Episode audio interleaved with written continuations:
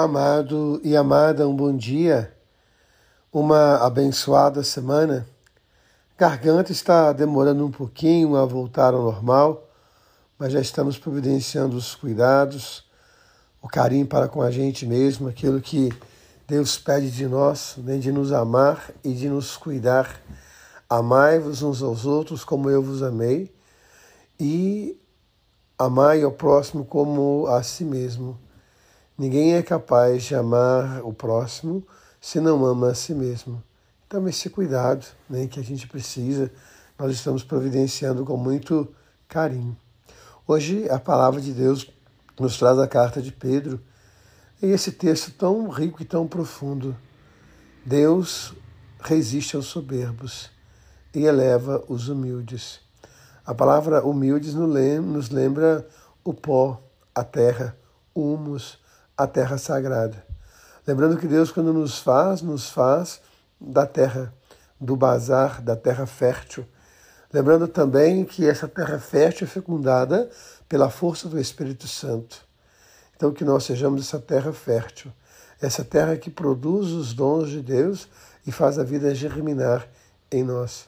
Para isso é preciso estar atento, vigiar, ser sóbrio, porque o diabo, o inimigo, sempre nos rodeia ele vai querer sempre nos destruir. Que nós sejamos, então, essa terra que acolhe o vento de Deus na humildade e que produz os frutos da graça e da bênção na nossa vida e, sobretudo, na vida dos nossos irmãos e de nossas irmãs. E o Evangelho nos apresenta Jesus enviando seus discípulos para o mundo. E ele fala umas palavras muito interessantes. Aquele que anunciar o Evangelho, aquele que tornar o Evangelho vivo, na sua vida, pisará por sobre cobras e serpentes, e o veneno não lhe fará mal algum. Nós possamos então resistir ao veneno da soberba, que nós possamos resistir ao veneno da injustiça, do ódio, que nós possamos evitar e vencer as serpentes da inveja, as serpentes do mal, porque esse é o projeto de Deus para a nossa vida.